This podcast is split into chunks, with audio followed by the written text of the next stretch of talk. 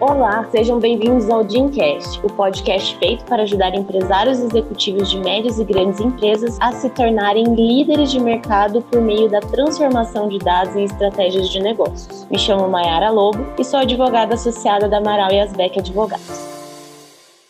Já não é de hoje que existem diversas discussões acerca da forma de utilização das deduções no imposto de renda relacionada aos custos com o Programa de Alimentação do Trabalhador, mais conhecido como PAT. Essas deduções elas são possíveis para empresas enquadradas no lucro real. Já houve tentativa de impor por meio de decreto que essas deduções se dessem diretamente sobre o valor do imposto a recolher e não da base tributável como determina a Lei 6.321 de 76, em seu artigo 1. Já houve também tentativa de limitar o valor das refeições fornecidas pelas empresas para fins de aplicação dessas deduções. Obviamente que esses vícios de constitucionalidade e legalidade foram afastados pelo judiciário, vez que decretos e instruções normativas jamais podem criar, modificar ou extinguir direitos não previstos em lei. Afinal, a função do decreto e da instrução normativa é de apenas regulamentar ou tornar operacional o que já foi previamente criado por lei. Apesar disso, recentemente foram publicados um decreto e uma medida provisória que, em relação ao decreto, certamente criam-se novas inconstitucionalidades e ilegalidades por buscar modificar e restringir direitos que já estão previstos na Lei 6.321 de 76. Primeiramente, quanto ao decreto 10.854 de 10 de novembro de 2021, que entrou em vigor em dezembro agora de 2021, notou-se que mais mais uma vez o Poder Executivo extrapolou sua competência. Afinal, o artigo 186 alterou as deduções estabelecidas pela Lei 6.321 de 76, regulamentada pelos artigos 641 e 642 do Decreto 9.580 de 18, definindo que a referida dedução será aplicável em relação aos valores despendidos para trabalhadores que recebem até cinco salários mínimos, que poderá englobar todos os trabalhadores da empresa empresa beneficiária nas hipóteses de serviço próprio de refeição ou distribuição de alimento por meio de entidades fornecedoras de alimentação coletiva e também estipulou que deverá abranger apenas a parcela dos benefícios que corresponder ao valor de no máximo salário mínimo. Ou seja, se o auxílio alimentação ele é pago no valor maior de salário mínimo, não pode, não é possível o que extrapolar esse, esse valor mínimo do salário mínimo deduzido da base do imposto de renda, o que é um absurdo. Se já existem julgados do STJ determinando a inconstitucionalidade, a ilegalidade na limitação do uso do benefício criado pela lei, certamente essas novas limitações deverão ser afastadas. Já em relação à medida provisória 1108 de 25 de março de 2022, notou-se a inclusão por meio do seu artigo 5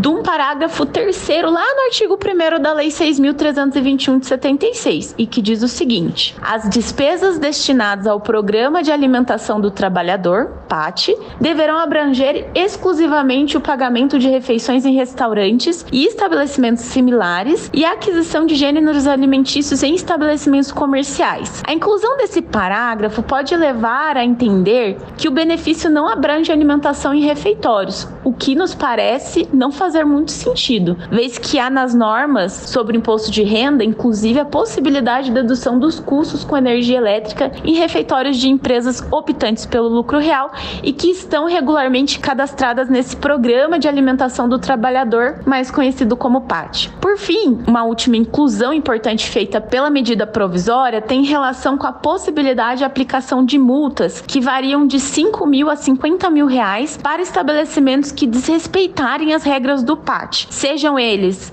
empresas que fornecem o programa aos seus trabalhadores por meio de refeitório ou até mesmo empresas contratadas por essas empresas para realizar esse fornecimento de alimentação, seja por meio de disponibilização dessa alimentação no estabelecimento ou na compra de produtos alimentícios em estabelecimentos comerciais. Quer saber mais sobre os benefícios fiscais relacionados ao PAT? Entre em contato com o nosso escritório que teremos o maior prazer em lhe atender.